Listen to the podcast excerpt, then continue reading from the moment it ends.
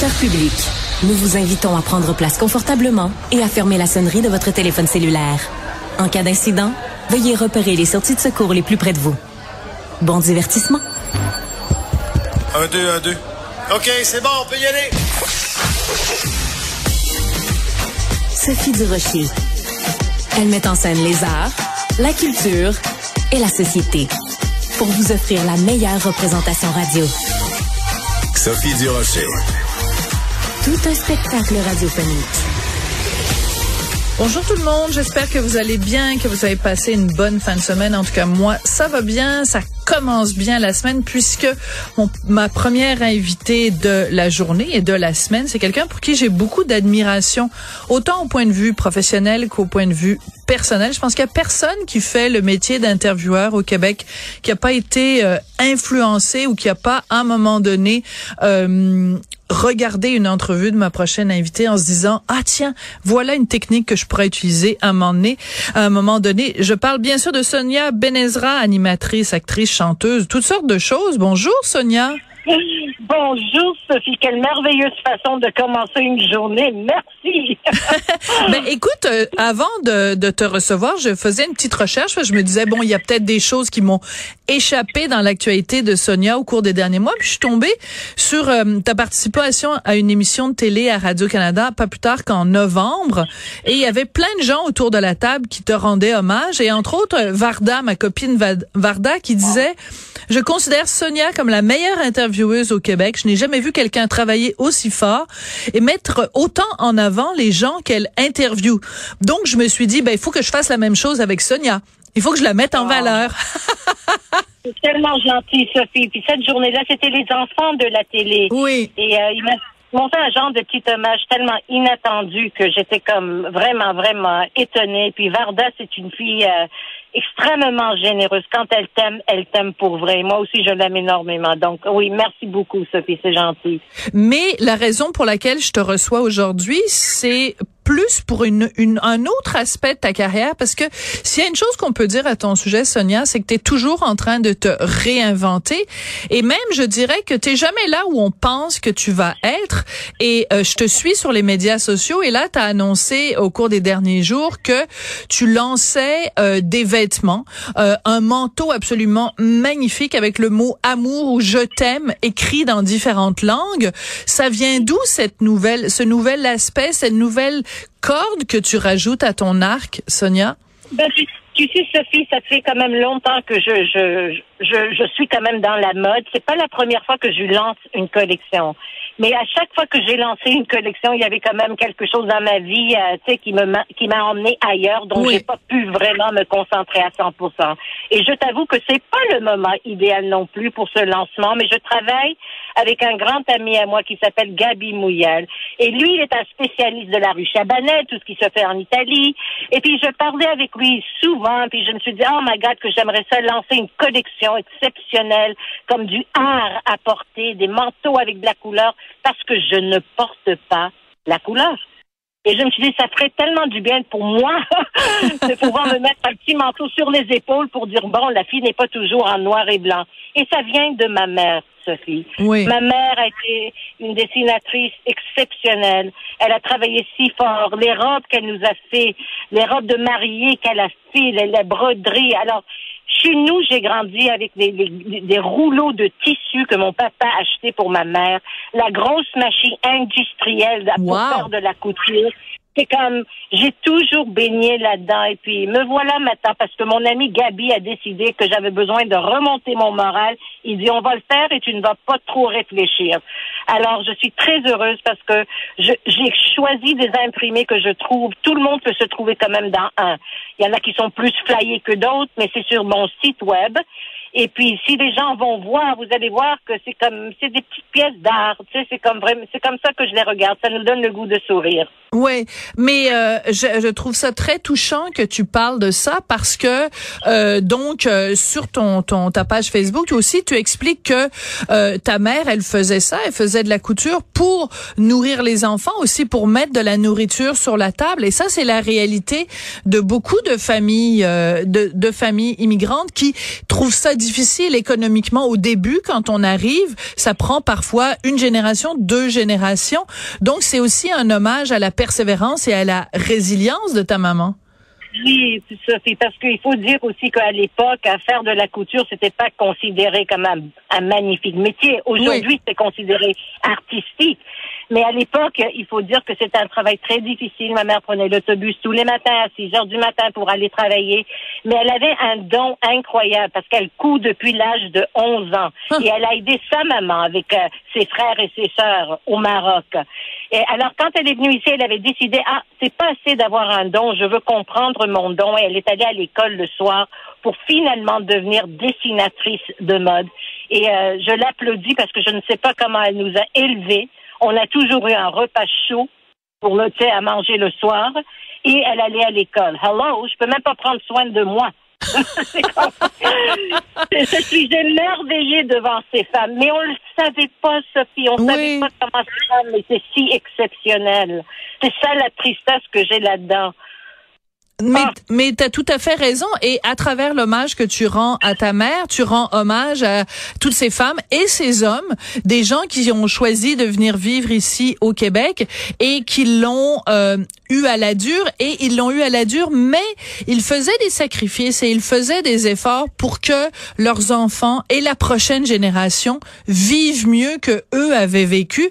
Et ça, c'est peut-être quelque chose qui s'est perdu aussi avec le temps. Je sais pas si euh, les nouvelles générations générations ont ce sens-là du sacrifice. Ben, nos parents et nos grands-parents l'avaient en tout cas, ce sens-là. Je sais pas. Il, faut dire que moi, je trouve personnellement que la planète a beaucoup changé. Ça veut dire aussi que je, suis peut-être vieille ou je vieillis quand même.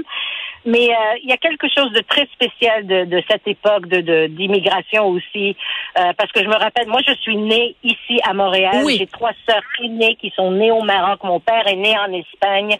Et quand ils sont venus aussi, il faut dire qu'ils ont choisi Montréal et le Québec parce que mes parents parlaient couramment le français. Alors, euh, c'était aussi très difficile parce que nous, on n'avait pas le droit d'aller aller dans des écoles euh, francophones parce que je suis juif de religion. Mhm. Donc, il fallait aller dans une école anglophone parce que, tu sais, ils acceptaient pas notre religion à l'époque. Alors, il y a toutes sortes de choses qui ont joué quand même là-dedans, mais je, je trouve ça quand même merveilleux de voir comment la vie fait bien les choses. Parce que ma mère aurait voulu, et mon père aussi, que je fasse mes études au début en français pour pouvoir nous aider avec nos devoirs, etc. Donc, il a fallu vraiment qu'on apprenne très tôt à se débrouiller et à faire notre travail. Et il y avait une chose à la maison. Ma sœur Esther, qui est l'aînée, nous permettait pas de dire qu'on n'allait pas aller à l'université. C'était hors de question, ah. ce genre de choses. Donc, l'éducation était numéro un à la maison. Et on était si près l'une de l'autre aussi. Mon papa est décédé si jeune que ma mère est devenue euh, euh, tellement importante aussi pour nous. Alors, je l'ai encore et on traverse une période extrêmement difficile, mais elle est si fière du fait que, que j'ai pu lancer cette collection et je me suis dit, ah, je sais pas si c'est le bon moment, mais voilà, je suis là oui. Mais, mais la raison pour laquelle j'ai pris un si long détour, c'est que je trouve c'est important aussi, euh, Sonia, parce que tu fais tellement partie de, de l'ADN du Québec, mais c'est important aussi de parler de ces choses-là, de rappeler justement l'époque où avant d'être séparés selon euh, des critères linguistiques, des commissions scolaires francophones ou anglophones, c'était des commissions scolaires catholiques, protestantes, et c'est ça qui a fait aussi la richesse de ton apport à la télévision euh, québécoise, une femme euh, de religion juive qui parle euh, un moment donné en anglais, un moment donné en français, qui a des racines espagnoles, marocaines. C'est ça qui a fait la richesse aussi, et c'est ça qui a fait que au, Québec, il y a juste une Sonia Benezra. Elle a souvent imité, mais jamais égalé. Oh, c'est tellement gentil, Sophie. Je t'avoue qu'avec le recul maintenant, je remercie le bon Dieu d'avoir été si naïve et d'avoir cru que c'était possible. Aujourd'hui, je me dis, mais à quoi je pensais travailler dans sa troisième langue? Ça demeure une de mes plus grandes fiertés, Sophie, je dois te le dire. Quand on me demande de quoi es-tu le plus fier, je dis souvent de pouvoir, d'avoir pu gagner ma vie dans ma troisième langue, d'avoir pu faire une télévision que moi je considère internationale ici au Québec, sans quitter le Québec. J'ai ajouté quelque chose, j'espère, Et euh, je suis tellement heureuse quand je regarde tout ce que j'ai fait, mais je me dis, oui, oui, oui, Dieu merci pour cette naïveté. oui. Qu'est-ce que tu réponds aux gens qui disent, on s'ennuie de voir Sonia à la télé, euh, on t'a vu, bon, il y a quelques années quand même à TVA, mais là, en ce moment, là, si quelqu'un veut te voir à la télé, euh, je sais que tu es très prise parce que tu es proche aidante, tu t'occupes de ta maman, mais euh, est-ce qu'il y a des choses qui s'en viennent pour toi à la télévision, dans les médias bientôt? Parce que les gens s'ennuient de toi? Tu es tellement gentille, Sophie. moi, je suis toujours ouverte à, à ah. revenir, à faire quelque chose de beau. J'aurais voulu même que le show qu'on avait fait à, TVA, qu'on aurait pu le retravailler parce qu'on les avait tous enregistrés. Tout le monde aime. oui. tout le monde aime. Mais le potentiel de cette émission était quand même très intéressante. Mais la diffusion, tu sais, était les différentes heures tous les dimanches soirs, euh, trois semaines sans le show. Après, on le passait à 7h30, après à 9h le soir. Donc, les gens savais pas comment trouver l'émission. Mais j'étais super contente avec euh, cette possibilité de revenir et de revoir des amis comme Rock Voisine, comme Lara Fabian, comme Dan Bigra, des gens avec qui j'ai grandi et évolué. Alors, euh, j'aurais voulu pouvoir continuer dans le variété, dans le talk show, mais la chose que j'aime le plus, c'est vraiment l'entrevue. L'entrevue me manque énormément, Sophie. Et tu sais quoi, Sophie? Je me suis rendu compte d'une chose. Souvent, une grosse partie des questions que j'ai posées, c'est parce que j'avais besoin de ces réponses pour moi personnellement.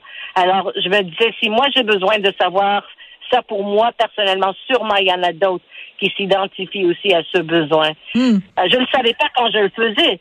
C'est maintenant quand je regarde et quand je pense et quand je regarde euh, mes, mes, mes, mes livres avec toute la recherche que j'ai pu faire dans ma vie, je me suis dit, oh my God, euh, J'oublierai jamais quand j'avais fait une entrevue avec Eric Clapton. Je lui avais posé une question sur la spiritualité. Je peux pas me rappeler exactement quoi. Mais il m'a regardé, il m'a dit Est-ce que tu me poses cette question pour toi ou pour moi? Wow et, je lui ai dit, je lui ai dit Ah, tu sais quoi? Je la pose pour les deux. Il a commencé à rire, mais c'est là où je me suis rendu compte. C'est vrai que je voulais cette réponse pour moi aussi. Oui. Alors, quand c'est ça, c'est des belles conversations, c'est des découvertes. C'est, être avec un, humain devant toi qui a quelque chose à te raconter. D'ailleurs, je déteste le terme le monde ordinaire parce que personne n'est ordinaire. Il y a du vrai monde. And that's it. Et tout le monde a une histoire à raconter. Très Mais les gens me demandent de revenir et j'aimerais ça. Alors, euh, ben, il y a peut-être des diffuseurs qui nous écoutent et qui vont. Ça tombera pas dans l'oreille d'un sourd.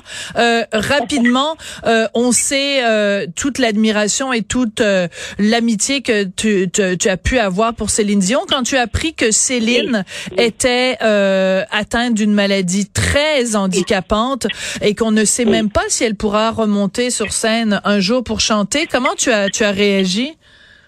J'ai eu beaucoup, beaucoup, beaucoup de peine. Je l'ai trouvée très courageuse quand elle a livré son message sur les réseaux sociaux. Et personne ne veut avoir une maladie qui est comme celle-là. On peut pas vraiment prédire où elle va aller, qu'est-ce qu'elle va te faire, comment tu vas vivre. Mais je regarde également la comédienne Christina Applegate aux États-Unis qui a été diagnostiquée avec la sclérose en plaques et qui est arrivée, tu avec euh, sur scène avec sa canne et tout ça le courage, le courage, le courage que ça demande. Il y a quelqu'un qui va pouvoir, je pense, faire quelque chose et changer les choses aussi en même temps qu'elle vit cette maladie. Ça va être Céline. Parce qu'elle va pas être juste contente de trouver une solution pour elle. Elle va vouloir la partager. T'as raison. Et, euh, J'espère que ça, parce que ça dépend aussi. Il y a plusieurs degrés différents hein. dans la maladie. Tu peux avoir, un peu de la maladie, tu peux avoir beaucoup plus progressif. Donc, on ne sait pas encore. Mais pour une fille qui a toujours chanté, qui est perfectionniste, je comprends aussi pourquoi elle a dit je ne veux pas remonter sur scène maintenant. Parce que je suis sûre qu'elle aurait pu chanter quand même, mais elle ne veut pas donner 50 ou 75 Elle, c'est 100 ou rien pour le moment. ouais, je dirais même, dans son cas, 110% euh, Sonia, je te souhaite euh, beaucoup de courage euh, dans euh, la, la, période plus difficile que tu traverses en ce moment, en prenant soin de, de proches qui, qui, qui, qui, qui, ont des soucis de santé. Et puis, écoute, j'encourage tout le monde à aller voir sur ta page Facebook cette collection de manteaux Amore en blanc. Je trouve que c'est tellement toi. C'est euh, vraiment été un plaisir de te parler, puis au plaisir de te revoir très bientôt, Sonia. Merci, Sophie. Le site, c'est karmaitalie.com. Oui, puis Italie en anglais, avec un Y à la fin. C'est important, sinon vous allez atterrir sur la mauvaise place. Merci, grazie mille et merci, Sonia. Bye. Bye. Bye Ciao. Sophie.